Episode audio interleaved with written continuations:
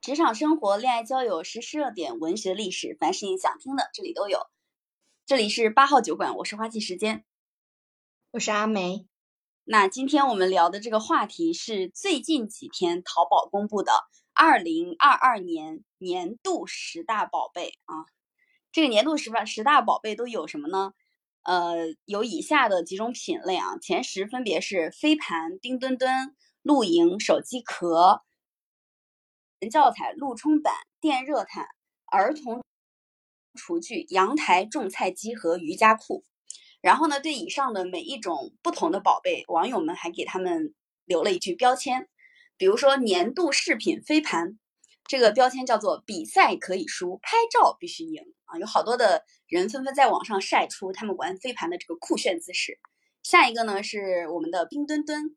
啊，冰墩墩的这个标签叫做世界杯的饺子皮儿，世界的冰墩墩，还有手机壳，特别多好看的手机壳，它的标签叫做年轻人的个性签名，不一定是签名啊，也可能是一个手机壳来展示自己的风格。然后下一个呢是儿童厨具，这儿童厨具的标签叫做以前的文具笔墨纸砚，现在的文具锅碗瓢盆儿，就是小孩子的这种儿童玩玩具、儿童厨具。啊，叫叫他们的网友戏称为他们的文具。下一个是考研教材啊，这个考研教材的标签是很多人拥有它哦，很多拥有它的人都上了岸。这句话还挺有打挺有打点的，商家巧妙的运用了一些心思在里面。很多拥有它的人都上了岸。然后下一个是阳台种菜机，这个阳台种菜机的标签叫真正的科技藏藏在种菜的基因里。啊，再接下来呢是陆地冲浪板。这个陆地冲浪板，我我最近也在网上看了很多很多关于陆冲板的视频。这个陆冲板的标签是坐飞机到三亚只要几小时，而滑上它只要一秒。你只要滑上它一秒钟，你仿佛就感觉自己是在热带的三亚啊。下一个是电热毯，电热毯的标签是论魔法，阿拉丁飞毯只能排第二。再往下是瑜伽裤，瑜伽裤的标签啊，瑜伽裤到底有多能装？搬家省了行李箱。然然后呢，就是我们最后一个露营三件套，这个露营三件套是标签是我在郊区有套房，不大，才一万平方。然后这些呃，二零二二年起，基本上属于是淘宝每年都会发布的年度十大商品，而这些商品呢，它往往与当年的热点事件。其实是同频的，所以我们刚才说到的年度十大宝贝，从超高人气的这个冰墩墩，然后到话题界的顶流，比如说路冲板啊、瑜伽裤啊这些内容，它其实是也反映了淘宝包括全球现在大势的一些神器，而且这些淘宝的宝贝呢，价格都不贵啊，都是很便宜的小东西，它也反映了这一年里面我们烟火气十足的这个平凡生活。说到这个淘宝的二零二二年十大宝贝，以上以上十大宝贝啊，阿梅有没有买过其中的哪些东西？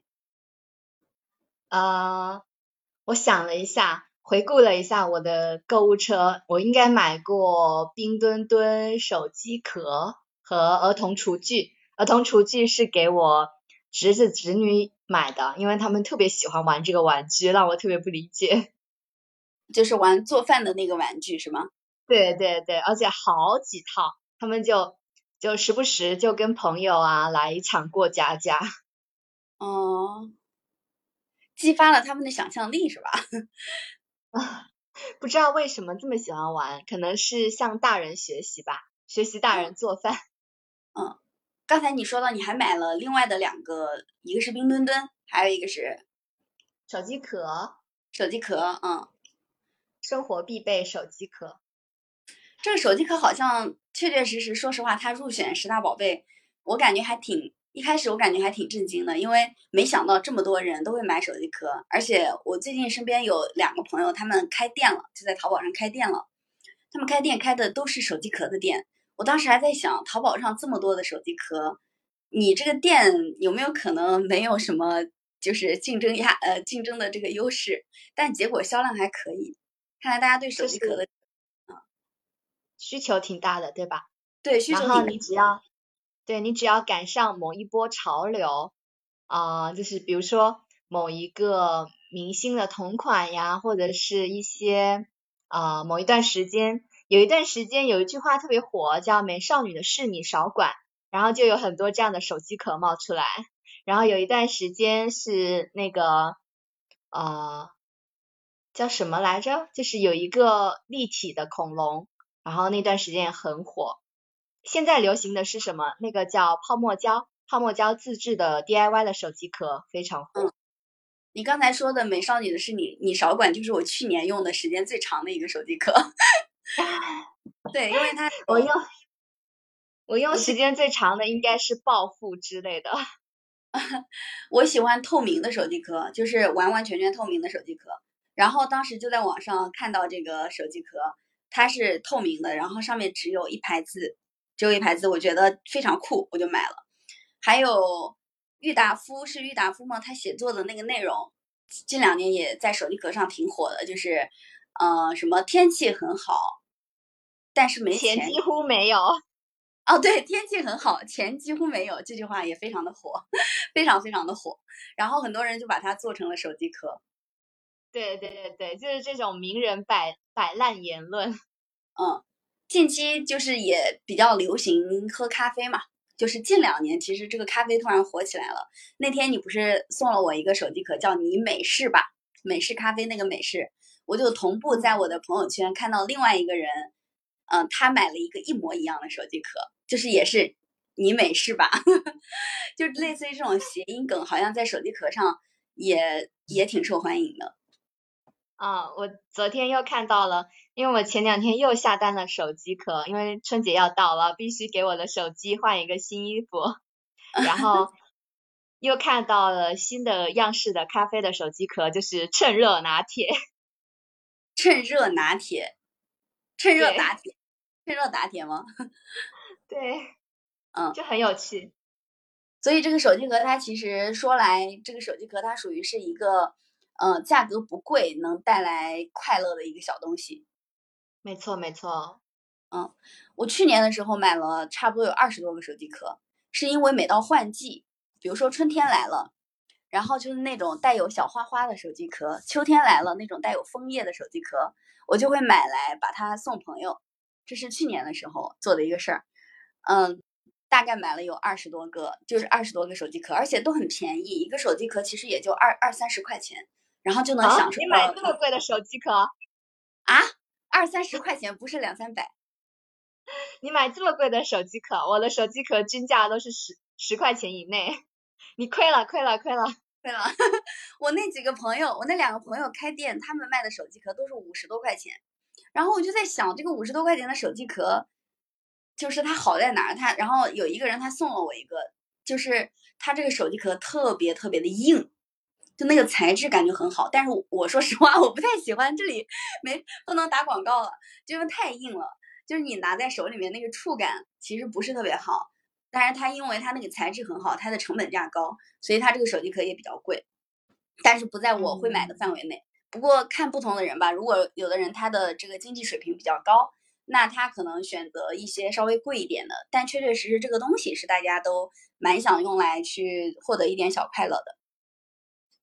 就作为一个消耗品，我应该不会买五十几块钱的手机壳，而且，对前一段有我有我之前有一个同事哦，他买的比较贵的手机壳是因为是定制的，结果他把他的呃女朋友画成画，然后做到手机壳上面去，就也挺有很有新意，就是既有新意又有新意，就还挺好玩的，对。这个也是，这个也确确实实。刚才说还买了，呃，儿童厨具，对，冰墩墩和儿童厨具。冰墩墩这个确确实实有一段时间大火，嗯，非常的火。我记得那个就在就在冬奥会的时候，就春节那会儿嘛，一吨篮球。对对对，所以我就记得那段时间大家都在朋友圈晒自己买的冰墩墩。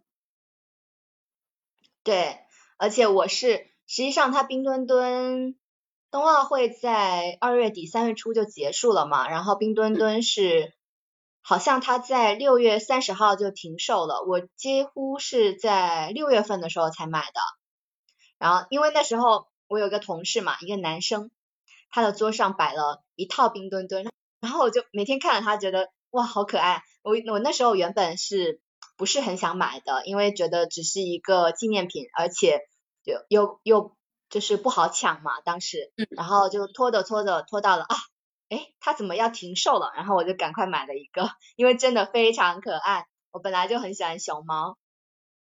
你这个冰墩墩也摆到了你的办公桌上吗？对，我摆到了我的办公桌上。哦，那说明你特别热爱你的工作，热爱你的工位，把你的工位装点成一个很漂亮的样子。还有一个是儿童厨具，这个儿童厨具属于是我自己没买，但是当我听到这个东西，它就是当我知道这个东西之后，比如说刚才通过。呃，你自己说你买过儿童厨具，然后再加上它在网上有一定程度上的曝光，它就属于是我非常愿意去买的一个东西，感觉好像还挺能激发小孩的想象力的。啊，我身边有小孩的朋友几乎都有一套这样的就是小玩具，而且现在这种玩具哦，它越做越呃叫什么呢？就是高级吧，有一些。有一些真的可以加热的，然后有一些是就是你接上家里的水管，它真的可以有那个洗手台的感觉。我记得我有个朋友，他的小孩，他儿子好像三岁左右吧，然后他有一套这样的厨具，是就真的可以像在做饭一样。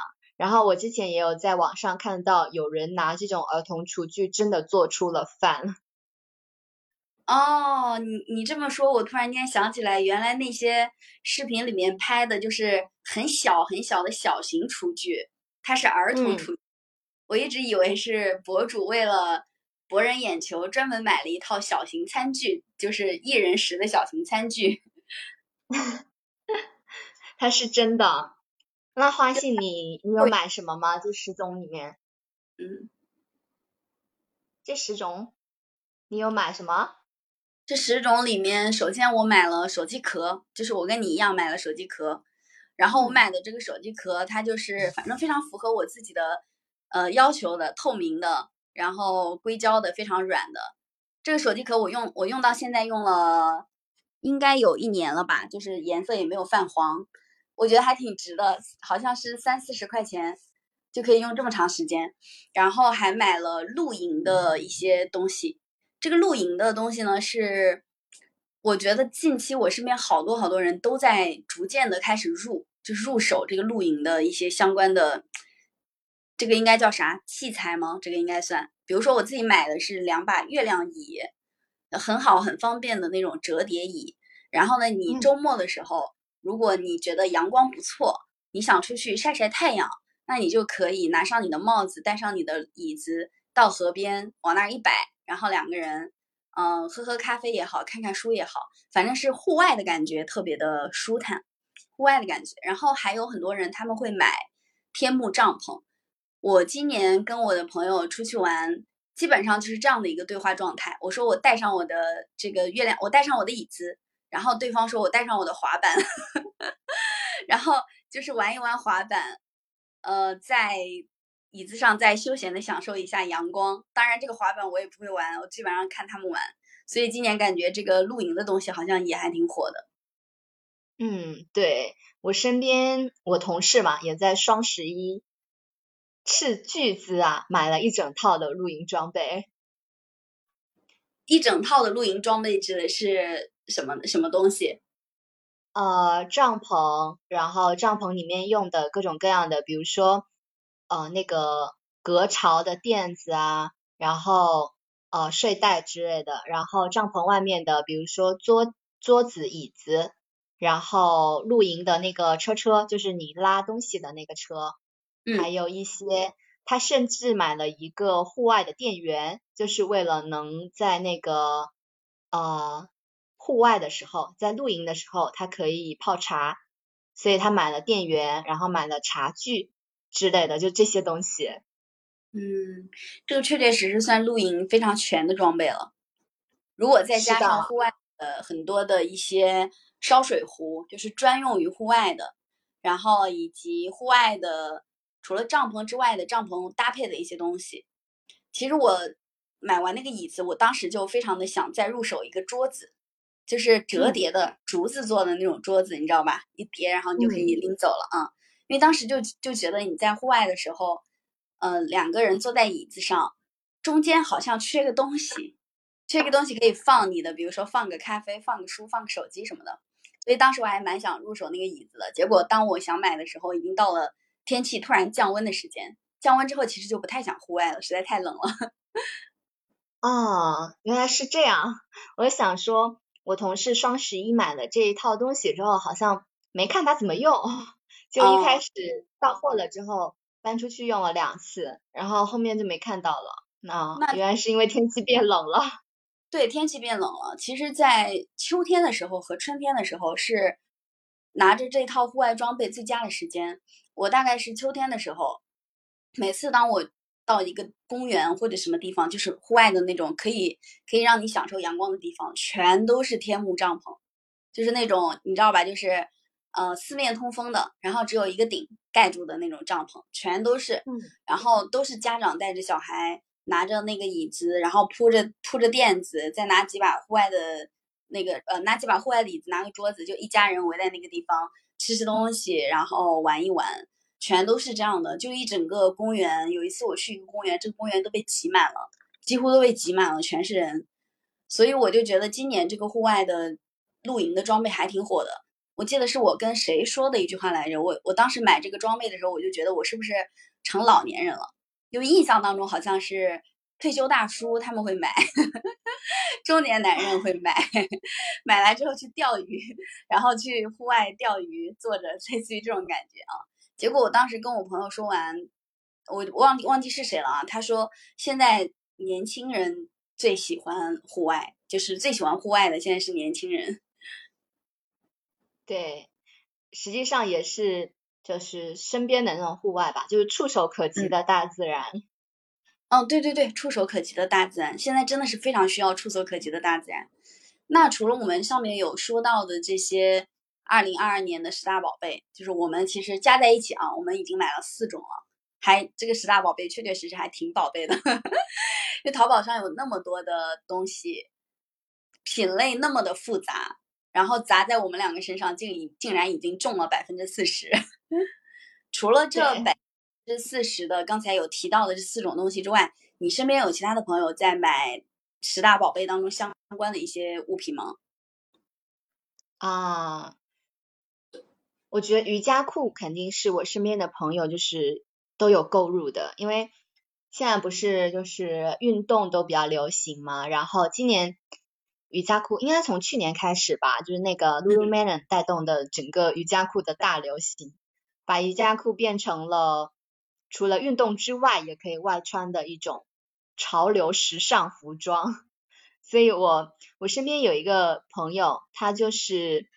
我原本也没觉得他怎么爱运动哦，但是今年就经常看到他穿瑜伽裤去爬山啊什么的，然后去户外，嗯，然后呃确实穿起来也很好看，嗯，跟整个大自然的绿色映衬起来也很好看，因为现在瑜伽裤都不像以前只有一些就是纯色或者是一些呃比较老气的颜色，现在瑜伽裤都做的很新潮了。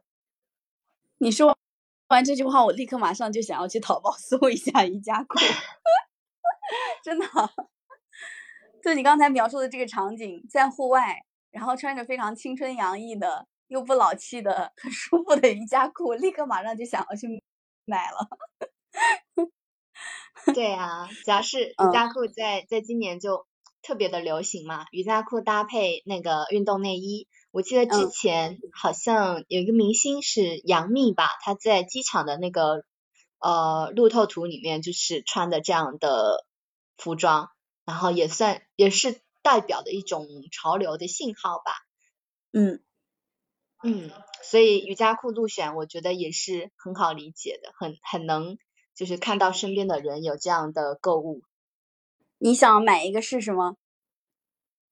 我之前我是有瑜伽裤的，但是我是之前做瑜伽的时候，呃，因为我之前有上过瑜伽课，然后当时买的，但是我当时买的时候，它就是就是黑色、灰色或者是一些大红大紫的纯色，就是颜色会比较单调，设计也比较单调。现在就花样就多了。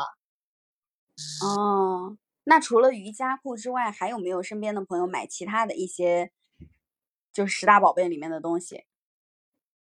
嗯，身边的朋友买的倒是不多，但是电热毯我们家是有的，靠电热毯保命。昨天我记得我们在聊这个话题策划的时候，当时还有点震惊，我说这个电热毯它怎么会入入选？结果昨天晚上我睡觉的时候，我空调开到了二十九度，把我冻得一晚上都没睡好，我立马就明白了，这个电热毯是一个宝贝。真的，在嗯。在湿冷的南方，电热毯真的是必备品，而且又便宜。这已经是我来上海的第五年了，今年是应该说是唯一的一年晚上冻得睡不着的一年。因为以前以前的时候，其实我也是盖一条被子，而且很薄的那种夏天的被子，开个空调就行了，我也没觉得有有什么问题。今年好像是格外的冷，特别是昨天已经零下了，我记得那个温度已经零下了。然后昨天我出门一整天穿的都是一套秋装，回来之后把我冻得不行，我当下我就明白了，电热毯必须得有。真的，我从小，因为我我从小的时候我就跟我奶奶一起睡嘛，然后嗯，老年人就蛮需要电热毯的，然后我小时候也习惯了，我现在过年回家，我自己住的时候是没有电热毯的，也经常觉得手脚冰凉，就会睡得不好嘛。我就用，有时候是用呃泡脚或者是热水袋之类的。但回家过年的时候最冷的时候，我一般我我我爸妈就会给我准备好电热毯。嗯，那这个就就还挺好的，挺需要的。特别是南方，以前我在也是在网上看到一个话题，叫做“请给南方人装暖气”，就是南方的人纷纷在下面。应该叫做哭诉。南方人说，现在已经不像以前那样，南方到冬天的时候也很暖和。现在南方的温度也降下来了，然后冬天的时候特别冷，不能只有北方有暖气，南方也需要暖气。当时我在看这个的时候，我就在想，南方也需要暖气，感觉南方好像没有那么冷。今年我真的是切切实实的感受到了，真的，而且特别是。中部的一些城市，就是在南北交界线上，然后没有没有暖气的，比如说武汉，武汉真的很冷，我感觉。嗯，你说到武汉没有？嗯，对，你现在说到武汉，我就会想起冬天的时候，我们在那个宿舍，然后这个房间都是带有一种冷气、冰凉的瓷砖的感觉，然后大家都穿着羽绒服。在房间里面都穿着羽绒服，这在北方是很少见的。北方人一定是进屋之后立马把衣服给脱了，把外套给脱了。对，然后就就这条线上，就在跟武武汉在同一条线上的人，哇，我都不敢想象怎么过冬。但是比如说像福建，它我们就不太需要暖气，但是我们真的很需要一个电热毯，被窝之外的世界都是冰天雪地。那这个其实也也还挺难受的啊！就你这句话形容，让我感觉也还挺难受的。就是你一旦出了被窝，你在这个房间里面还是会觉得很冰凉。嗯，整个房间都特别的冰，有时候房间比外面还要冰呢。天呐，我今年十一月份的时候就开始开冬天的空调了。十一月份之前我开的是夏天的空调，十一月份之后我开的是冬天的空调。我感觉下，我感觉这个南方的天气真的是陡陡然就变冷了，突然之间一下子就变冷了，然后这个空调就没关过，还好就是，嗯，开完开了空调还好，会觉得稍微好一点，但是有的时候你早上醒来还是会觉得这个这个房间很冷，特别是洗完澡出来的时候，一整个房间都是冰凉住的。是我现在早上真的。很难起床，嗯，你看啊，这个电热毯网友给它的标签，我们在开头也说过，叫“论魔法，阿拉丁飞毯只能排第二”，看来它评价确实非常的高。对，然后今年冬天不是那个欧洲那边，就新闻经常报道欧洲那边有能源的危机嘛，然后就就有很多就中国的这种。保命的这些保暖设备都开始大量的出口了。印象当中，欧洲人，特别是俄罗斯那边，我印象当中，就他们会认为自己非常的强悍。是普京还是谁谁说？反正意思就是一定要穿，不能够穿太多的衣服，否则就会失去战斗民族的这种呃力量。所以我我印象当中，就是很多中国人给他们科普秋裤，科普秋裤的时候，就遭到了一致的嫌弃。主要是北欧今年的，其实今年冬天的天气应该是还是有比较冷的。嗯，对，是的。今年能非常明显的感受到。嗯，对，有这几轮寒潮来的还挺突然的，而且很很。最近的两次好像就突然就冷了很多。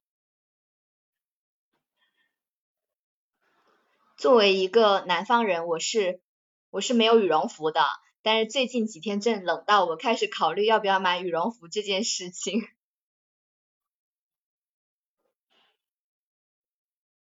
花心老师，你是掉线了吗？我们刚刚聊了，还有什么没聊到呢？哦，我比较不理解的是这个阳台种菜机，就是让我来想象，我想象不到它是一个什么样的设备。阳台种菜机，我跟你说一下，它是什么样的设备？它其实就是一个小盒子，就类似于。嗯，我想想啊，花坛儿，你见过花坛儿吧？花坛你肯定知道。花坛，花坛，室外的那种大的花坛。嗯嗯，把这个大的花坛浓缩成一个非常小的，大概五十平方厘米左右的小东西，大概就是这样的一个样子，就是一个盒子，然后里面会有一些水，或者说是营养营养水、营养液，或者说是土之类的。然后呢，你把这个东西放在阳台上面。在里面撒上一些呃菜籽，它就会自动的生长，而且基本上不太会死。它其实就相当于是把室外的小型花坛儿搬到了室内这种感觉。其实这个阳台种菜机是我今年一直都非常想尝试的一个东西，嗯，到最后没有尝试，具体什么原因我给忘记了，好像是忘了这回事儿了。因为今年在上海疫情封控的时候，当时流行特别特别流行种菜。这个菜是种菜是怎么流行呢？就是比如说你吃了生菜，或者是洋葱、土豆，呃，或者是其他很多很多的东西啊，只要是能够遇水就能生长的东西，大家就会把根留下来，然后拿一个小矿泉水瓶让它自己自然生长。所以我就看到了好多人，他们在疫情期间把生菜根留下来，他的生菜在疫情期间都吃了好几茬。然后他把那个洋葱根留下来，洋葱在疫情期间吃了好几茬，还有种大葱的，种大葱，然后小蒜苗各种都有，就是他把根留下来。然后这个风潮差不多，呃，持续了一两个月之后，就开始陆陆续续的有人晒阳台种菜机。就当时京东开始能够买东西之后，我记得当时啊，京东开始能买东西之后，好多人就陆陆续续开始晒自己的阳台种菜机上里面种的一些菜。然后包括今年我去我朋友家，她是跟她老公租房，他们俩的那个房间有一个比较大的阳台，就摆满了一圈的种阳台种菜机，里面全部都是他们俩种的日常的蔬菜。然后他们俩就很开心的指着他们的这片蔬菜说：“这是我们的菜园，我们现在都不需要买绿色绿色蔬菜，我们都吃我们自己种的。”天呐，好幸福！你这样一说，我就可以理解了为什么。就是为了呃，就是经历过了那段风控的时间，然后再加上，就是以前其实大家在阳台上种的更多的是花花草草吧，对对，然后到现在各种原因叠加起来都开始种菜了，嗯，真的是大家越来越向自己的奶奶辈儿发展了，就越长大越像自己的奶奶，开始囤东西，然后开始把花草换成了菜，开始种菜。而且我自己感觉啊，说实话，种菜的幸福感跟种花花草草的幸福感还不一样。就种菜的呢，这个幸福感呢，它会更更长，然后持续的时间就持续时间长，然后这个幸福感会更绵密一些。为什么呢？就是花草，你在种的过程当中，它是会死的，就它死亡的概率很大，而且它开一季之后就结束了。但这个菜，你看自家种的，天然的，无公害的，绿色的，看着它茁壮成长的，吃完一茬还长一茬的，拿去送给自己的朋友，给，这是我家种的菜，你就感觉好开心。我记得当时我去我朋友家，就是一边欣赏他们种的菜，他一边就是拿拿一个小小剪刀，一边往下剪，一边跟我说：“花信带一些，带一些回去。” 我当时我就我就觉得好开心啊，因为他把那个生菜剪出来嘛，剪出来，然后后面不是还会再长吗？拿给我，我回到家炒个菜吃，然后你就觉得这很好呀。如果是种花花草草，你你大概率上不太可能说。花信搬一盆，搬一盆走吧，不太一样。嗯，我真的很能到这会儿，我特别能理解我们中国人基因里的这种种菜的意识。因为我妈，我妈就是不管去到哪儿，看到看看到哪哪一块小的地方，她都都会给她种上一些菜。哦，然后对对对，是。对，然后我我同学。我不是我同事的那个妈妈，她是一个年纪比较大的一个老阿姨，然后，然后她说他们住在城市里嘛，住在杭，住在那个苏州，然后他说他妈妈最大的愿望就是能在农村 买一块地种种菜，这是他最大的愿望。我觉得特别可以理解，你刚才说到你你妈不管走到哪都要开辟一个小菜园儿，我就立马想到了。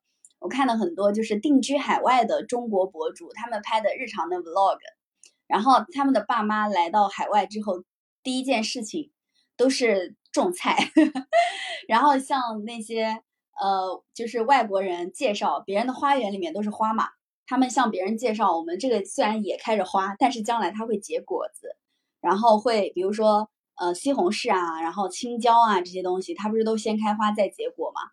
然后包括很多其他的蔬菜，就全部都会开辟一片小菜园儿，在这个小菜园儿里面吃自己家种的一些东西，感觉这个幸福感真的是立马你就有了一种家的感觉，是吧？即便比如说你在北上广是租房的一员，你买一个阳台种菜机，把这个菜给安排上，顿时就有了家的感觉。没错，真的是，而且有些。老一辈哦，他们就是克服万难也要种上菜的那种，虽然不是很健康，但是他们真的会拿泡沫箱装一些土，然后就往里面栽一些葱姜蒜之类的。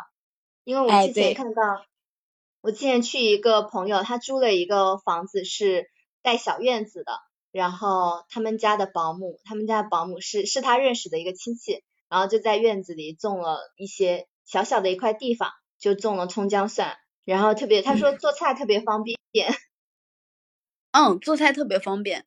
其实说实话，买菜也非常的方便，但是吃自己家种的，就是有种不一样的感觉。除了这个阳台种菜机之外，嗯，还有还有两个东西也是我今年看到，反正我身边的人买的比较多的，一个是飞盘，然后一个是路冲板。这个飞盘跟路冲板呢，它其实都属于，它跟露营这个有点像，反正都属于户。户外装备嘛，你看今年的这些热火的一些东西啊，飞盘、路冲板、露营的，还有瑜伽裤，然后这些其实都跟户外多多少少沾了一些元素。这个飞盘跟路冲板现在基本上已经算是我们，比如说同事或者朋友周末出来玩必带的一些东西了，真的是必带的。以前大家出来玩就是吃饭，然后喝喝咖啡，有的时候可能会去。喝酒都有可能啊，要然后有的时候晚上可能会去酒吧，都是搞这些事儿。现在不一样，现在只要出来，全部都是上午上午的时候出门，中午吃个饭，然后下午的时候一起去公园里面玩路冲板或者是飞盘，就特别的喜欢玩这些户外的游戏。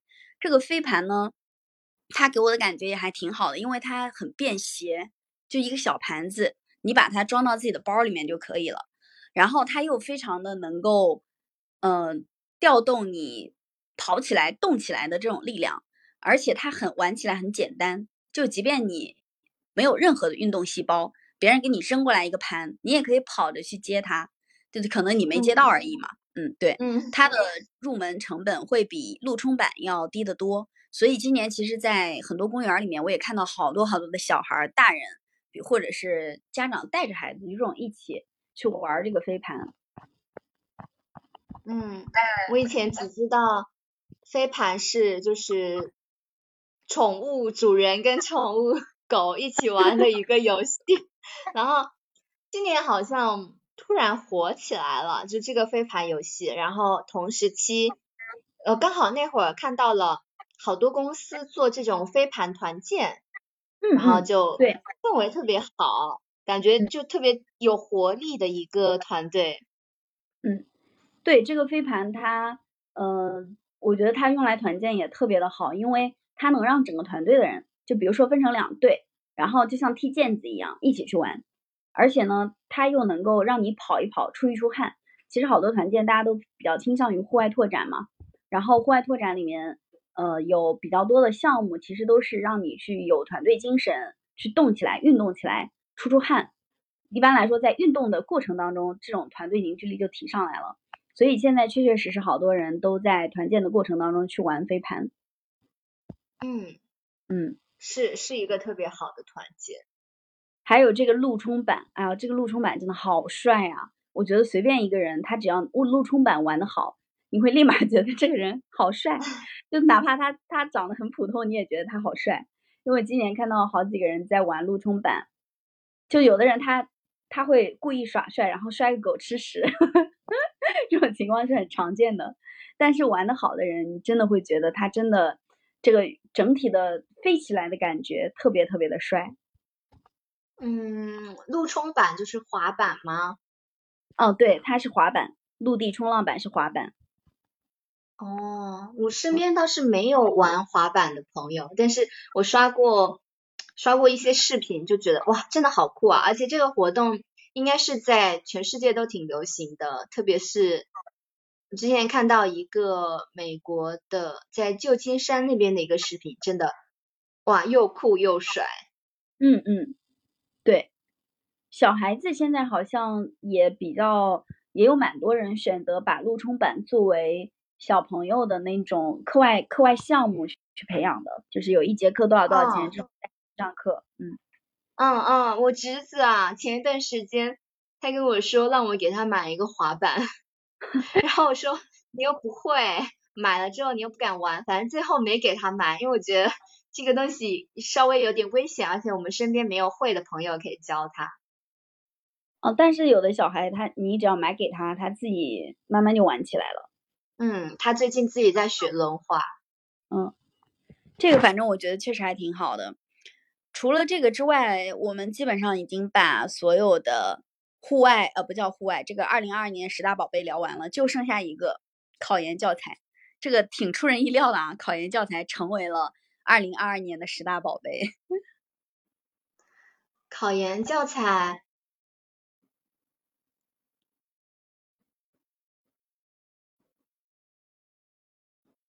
明白？太多人就感觉。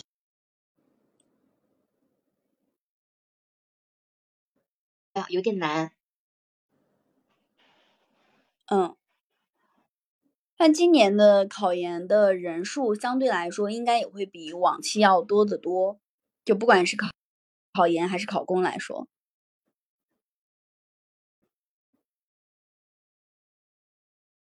有一个新高了吗？Hello，我卡住啦，对，是你。我不知道，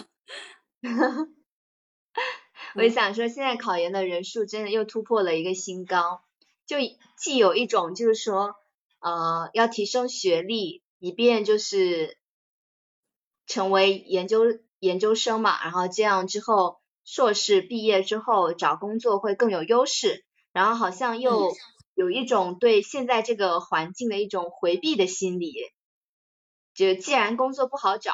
然后，那我就去考个研，然后就是让让自己的身价也提升一些。第一个原因跟第二个原因其实本质上是一种原因嘛，就如果你自己根本就没有做研究的计划和打算，然后去考了研，而不是去找工作，本身其实就是在逃避今年的这种就业环境。嗯嗯，是但这个这个逃避也不能说它到底是好的还是坏的，因为现在出来确实确实很难找到一个相对来说不错的工作。嗯，对啊，很多嗯很多这个往年大招聘的这些知名的企业，今年卡校招都卡很紧。不仅卡校招，而且还把自己现有的人都裁掉了不少。特别是以前大家非常想要进的 BAT，互联网三大巨头，然后今年基本上也都在不停的裁员当中，包括很多的实实体企业，嗯，还有很多外企。其实今年全球的经济都形势都不太好，都在裁员。但明年就不一定了，因为现在都放开了嘛，是吧？然后全球放开之后。感觉就业形势、整体经济形势应该会上来。嗯，但是也不好说。老实说，因为嗯，我看了一个我们公司对于明年的一个预期，就是呃，有一句话叫什么来着？谨慎乐观，也不盲目悲观。对我们总裁说的一句话。嗯，他他肯定是要站在一个高位上。应该叫提点一下大家，不要过于乐观了。对，但是对明年的一个预测也没有特别的乐观吧。明年整，他是觉得说明年整个经济形势，呃，依然是一个比较大的挑战。嗯，对，我希望明年的经济尽快的好起来，因为我现在都不敢看我的基金了。我也是，基金基金现在有涨回来一些了。但是依然是亏的挺厉害的，就我看的情况。嗯，那你反正基本上今年的这个考研的形式确确实实还蛮多的，包括我们公司有很多的实习生，然后这些实习生他们到后面都没有选择，就是没有办法选择留在公司，因为公司没有 high con 嘛，然后好多人又回去重新考研了。今年确确实实是这样的，嗯嗯，哎，那今年的这个整体形势。就是评出来的二零二二年淘宝年度十大宝贝，你觉得它这个评价背后的出来这十大宝贝背后它的原因是什么？嗯，我觉得有一种就是这里这十个商品里面哦，我感觉呃有时候真的它是一股风潮，比如说像飞盘、露营、路冲板。这种都是潮流带起来的商品的风行嘛，还有包括瑜伽裤，然后冰墩墩也是，因为你现在在回想，就觉得啊，冰墩墩好像是好久以前的东西了，但实际上它就发生在今年年初嘛，对吧？嗯，我们都快忘记这个国民大流量这个大 IP 了。嗯，对，这个这个有确确确确实有点像蜂巢，而且这个蜂巢里面带有的这种。嗯，我感觉啊，带有的一种是运动的风格，就一种是很运动的这种风格。另外的带有的其实是小幸福，就是你可以通过很小的小钱买到一个能立马更换的小幸福感的这个东西。嗯，但是你觉不觉得说有些东西你买了之后，嗯，可能不怎么使用？就变成一个落灰的，放在家里落灰的一个东西。你有这样的感觉吗？比如说，如果要从这十大宝贝当中选一些你自己买过的，或者是你没买啊，但是你感觉有点拔草的，就是这样的物品的话，你可能会选哪个？呃，除了说我真的没有接触过的，比如说像陆冲板这一类的，让我觉得如。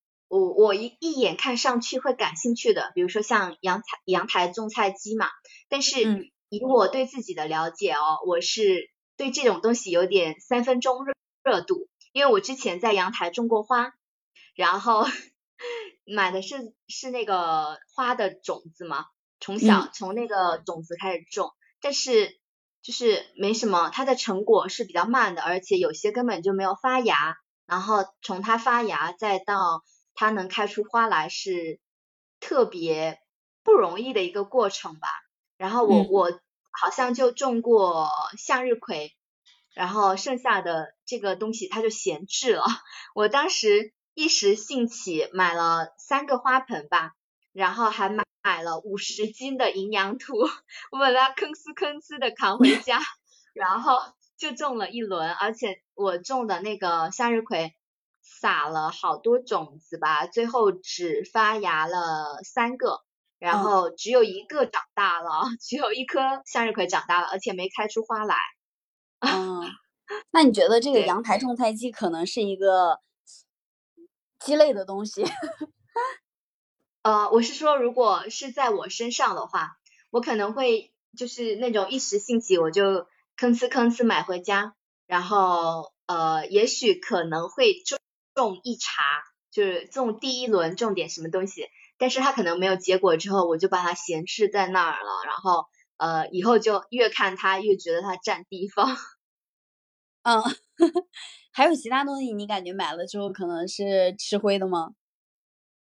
嗯，露营装备吧，我认为，因为露营装备，嗯嗯，老实说，我觉得像我同事那样子，呃，一下入手一整套的一个露营装备，但是实际上使用的时候。你要把它搬上搬下，然后呃要到海边去，然后再把它支起来，然后再收回家，就整个过程在我看来是稍微带点麻烦的。然后如果你要，而且最好是你跟你的朋友一起嘛，那整个在我看来感觉它不是那么的方便，所以可能我猜我同学呃我同事。我猜我同事买的这一套露营装备，到后面极有可能会吃灰，就扔在杂物间里面的那种。嗯，有哪些东西你感觉是你看完之后就特别想尝试一下的？尝试一下的，我之前呃春天的时候，春夏的时候，我特别想尝试飞盘，但是因为。没有人跟我一起玩，所以我至今都没有玩上飞盘，是一个小小的遗憾。啊，你可以跟你，你可以跟你领导提，你们去团建，然后拿飞盘团建。是的，我我是当时真的有这个想法呢，但是因为疫情的原因，我们今年都没团建过。我们今年也是，但我感觉团建。呃，到户外去团建真的是非常好的，就是比那些在室内吃个饭，然后大家去唱 K 要好很多。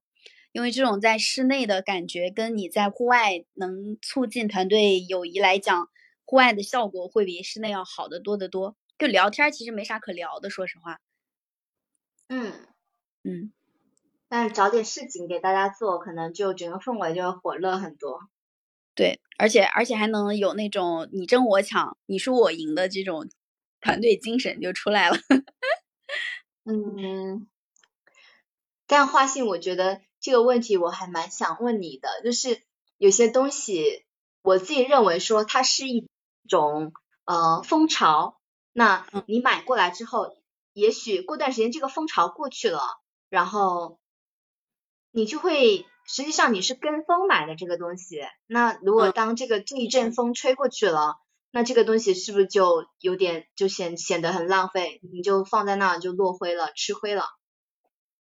嗯，我自己感觉啊，只要不在上面投入特别超自己经济范围能力的金钱，其实对我来说都是一个小快乐。比如说户外的装备，其实有贵的，有便宜的。然后你要是非常想要买一整套的话，你可能说实话五千块钱以上，应该五千到一万左右是可以买得到一套。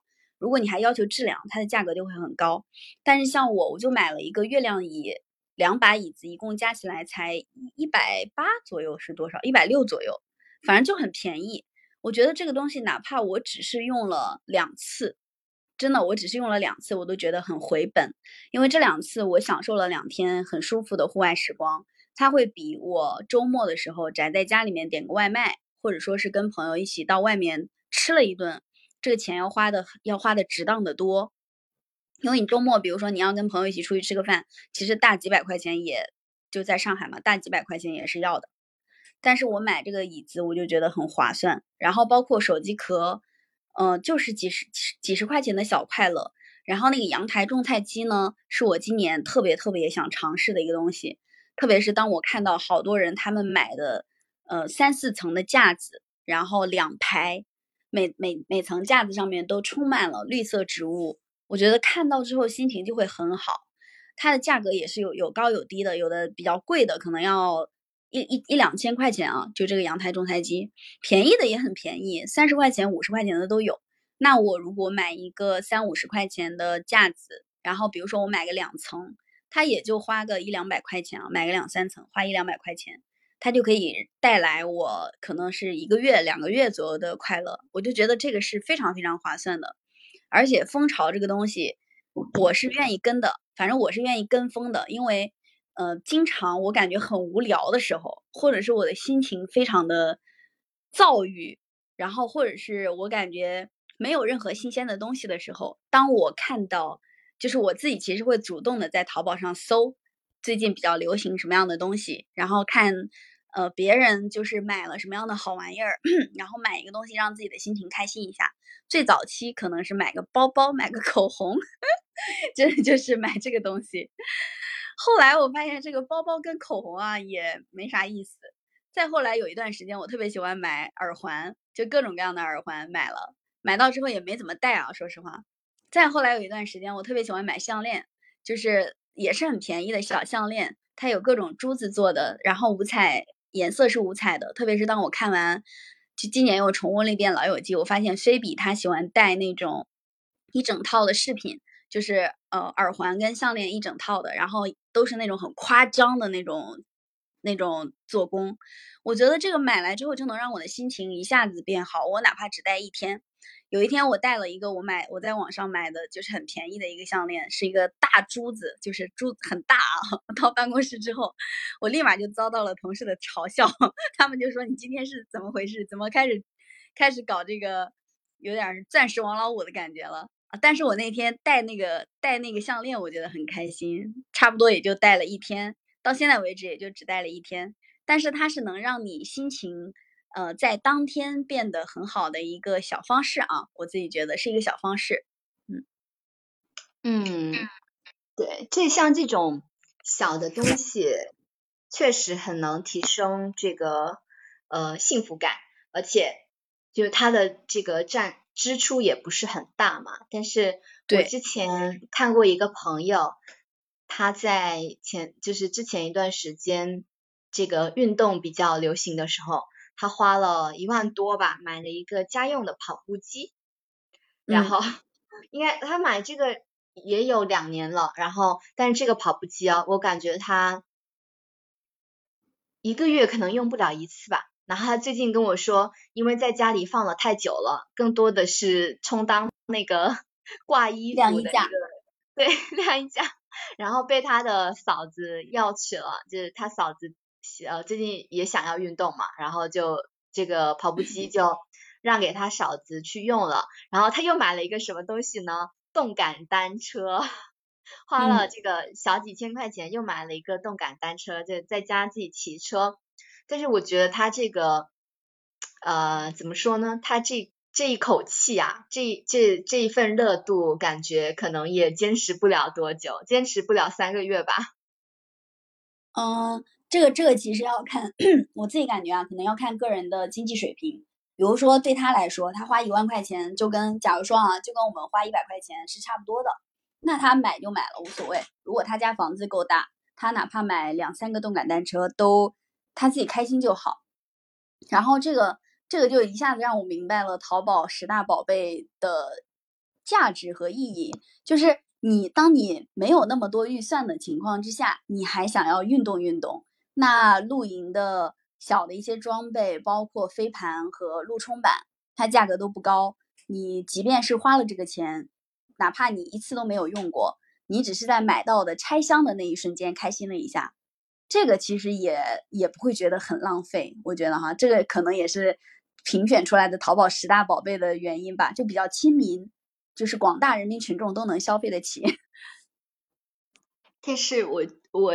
自己是觉得有点有点被消费主义绑架的感觉，就是这种啊，你买的时候只要你买的那一瞬间是开心的就够了，然后或者是说花这份钱给自己买一份开心，我自己是感觉这样有一点消费主义，因为我现在就是想要的是比较极简一点的生活，然后我就觉得呃买东西要就是深思熟虑一点，嗯，比如说有一有一个呃小 tip 是，当你想买一个东西的时候，你先把它加入购物车购物车。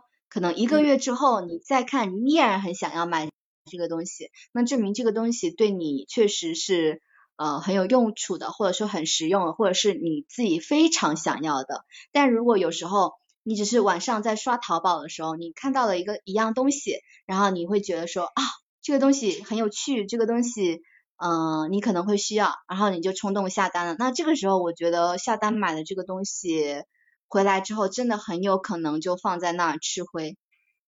嗯，我我觉得这个也可能跟个人的生活状态有关。比如说你你的生活状态，假如说有非常多的好玩的、新鲜的、有趣的事儿，其实你是不太需要从买东西这件事情上获得一些小快乐的。但我确确实实有时候会感觉，今天这一整天，人生都没有精彩，生命都没有精彩。然后我就从网上买一个很小的小东西，嗯，它那一瞬间带来的其实是一个情绪价值，所以我自己个人感觉，只要预算只要在自己预算范围内，然后能让你快乐一点的小东西，在我看来反正不太算就是盲目消费吧。然后它也即便是落灰了，即便落灰了，我觉得也还好，因为这个价格实在是很便宜。比如说你就买一个。十几块钱、二三十块钱的手机壳，然后你开心了两天，然后你就买了一个呃八十七八十块钱的一个户外椅子嘛，然后你用了两次，这种我都觉得还挺好的，因为我能想象到这个钱花在其他的地方无法带给我同样的快乐。嗯，那你最近有什么特别感兴趣的东西吗？有。有有，但我不知道能不能，它应该没办法评为二零二三年的十大宝贝吧。我最近特别感兴趣的是，我最近喜欢买各种各样的项链，就是呃小的时候你记得吗？小的时候我们不是都喜欢玩那种穿珠子嘛，然后黄黄红黄绿各种各样颜色的小珠子，特别特别小，然后把它穿成你的手链，特很看起来很土的那种，你知道吗？你能想起来吗？嗯，我知道，我知道，我现在我的。一个百宝箱里面，小时候的一个百宝箱里面依然有几串特别小的那种小的手链跟项链。嗯，对我我最近特别喜欢买这种，就是小的小项链和小手链，特别是当我看到这个手链和项链上写的两个字叫做呃幸运。对，比如说羽生结弦同款串珠，然后羽生结弦在冬奥会的时候，他会先吻一下他的串珠，然后再滑冰。然后滑冰的过程当中，他的串珠随着他的手飞扬，就有人把这个串珠做成一个淘宝，就是做成一个 copy 版本的内容嘛。然后你买过来之后，你就戴上它，就会感觉特别的幸运。有一天周一，我那天工作特别特别的多，然后有好几个特别棘手的事情。我早上带着我的串珠，啪一下，我的串珠就断了，然后撒了那个珠子撒了一地。然后当时我同事就说：“这个串珠管用啊。”这个串珠帮你挡灾，我听完这句话我就很开心，我一天的工作都很顺利。然后我又买那种，呃，就是呃脖子上戴的那种小项链，就是刚才说的小的时候很很很带有童年感觉的，就是小水晶珠子，五彩斑斓的，跟呃跟现在大家普遍比较喜欢的那种。呃，比较时髦的那种感觉不一样。时髦的项链，比如说毛衣链儿那种挂链儿，就是铁的呀，然后钢的呀，或者是银的、金的，它的造型其实很简单，顶多带一个非常小的小装饰在上面。但是我买的全都是那种五花八门的，就你一戴上就会感觉这个人脖子上亮闪闪的，我就很喜欢。这是我最近比较喜欢买的东西。我最近。我刚刚你说那个珠子的时候，我是想说想说一句迷信，但是我突然想到我自己最近也很很迷信。我最近感 我最近感兴趣的下单的一个商品是那个呃突然火起来的一个佛教的东西，就是杭州杭州有一个很有名的寺庙叫灵隐寺嘛，然后呃它里面有一个就是十六种不同珠子串起来的一个手链，然后我我买了这个东西，就是而且是据说是在灵隐寺开过光的，所以 立马就下单下单下单下单是吧？我前段时间迷信到不行，我把我们去拉萨的时候买的那个手上戴的那个串珠，当时不是买了好几条嘛？对，对我每天我每天都戴，我换着花样戴。然后再加上前段时间我找我找人算了一卦，我问这个人，就是反正让他帮我算财运和和这个呃财运、健康还有恋爱。然后他跟我说，接下来三年会有一些比较好的财运，然后你要把你的财运。呃，发扬光大的话，你需要用一些桃木的东西。我一听我就觉得，这个不就是很很老土的、很古早的，网上大家都在说的嘛？就家里面配点什么桃木剑啊、桃木梳子啊什么的。但他跟我说完之后，我立马就在网上下单了一把桃木梳子。然后，然后他又跟我说，嗯，你的这个恋爱运是没有的。他说近三年都不要想了。我说一点可能性都没有吗？他说不用想了。我说那怎么增加一下呢？然后他跟我说你要养一些花花草草。所以当我看到淘宝公布的二零二二年十大宝贝里面有一个种草，就是阳台种种菜机之后，我马上就觉得适合我，可以的，我可以买。真的，我我会带你去祈福的。可以可以。那这个十大宝贝里面有没有你就是？准备接下来准备下单尝试一下的，嗯，现在来说还真没有，您有吗？有啊，阳台种菜机，阳台种菜机，对，然后还有那个阳台种菜机，还有飞盘，我都还挺挺想尝试一下的。然后包括你讲完关于瑜伽裤的那个东西的时候，我一下就觉得瑜伽裤适合我呀。飞盘我是蛮想出去玩的，但我应该不会不会自己买。我希望玩到，但是就是这个东西我买过来之后，我自己感觉哈很有这个吃亏的可能性，所以我应该不会下单。但是我可以找有提供这样的娱乐项目的地方去玩。嗯，你是属于比较理性消费的，然后我是属于嗯偏就是网上就李佳琦。大喊一声，所有女生买它的时候我会冲上去的人，把屏幕搓出火花。对对对，所以今天这个直播其实还蛮适合带货的。如果有人，如果有人看中了我们这档播客，然后想要冠名我们来为你带货，以上就是我们的实力。疯狂推荐，对，推销一下，推销一下啊！但是这个淘宝公布的。二零二二年年度十大宝贝，不管它是消费主义也好，它是就是确确实实是流行的风潮也好，嗯，确实身边有很多人在用它，然后包括我们两个也百分之四十的概率都买到了这里面的一些东西啊，然后它的价格又非常的亲民，一点都不贵，不同价位的都有，就从手机壳就有几块钱的到几百块钱，甚至更高的都有。所以它其实属于是全民，不管你是什么样的经济消费水平，你都能在这十大宝贝里面找到那个属于你这个能够买得起的范围的一点小快乐。所以我觉得这个推推出年度十大宝贝的这一套算法还是挺用心的。是的，是的，很能代表今年的一些潮流趋势啊，或者是大家的一些生活状况。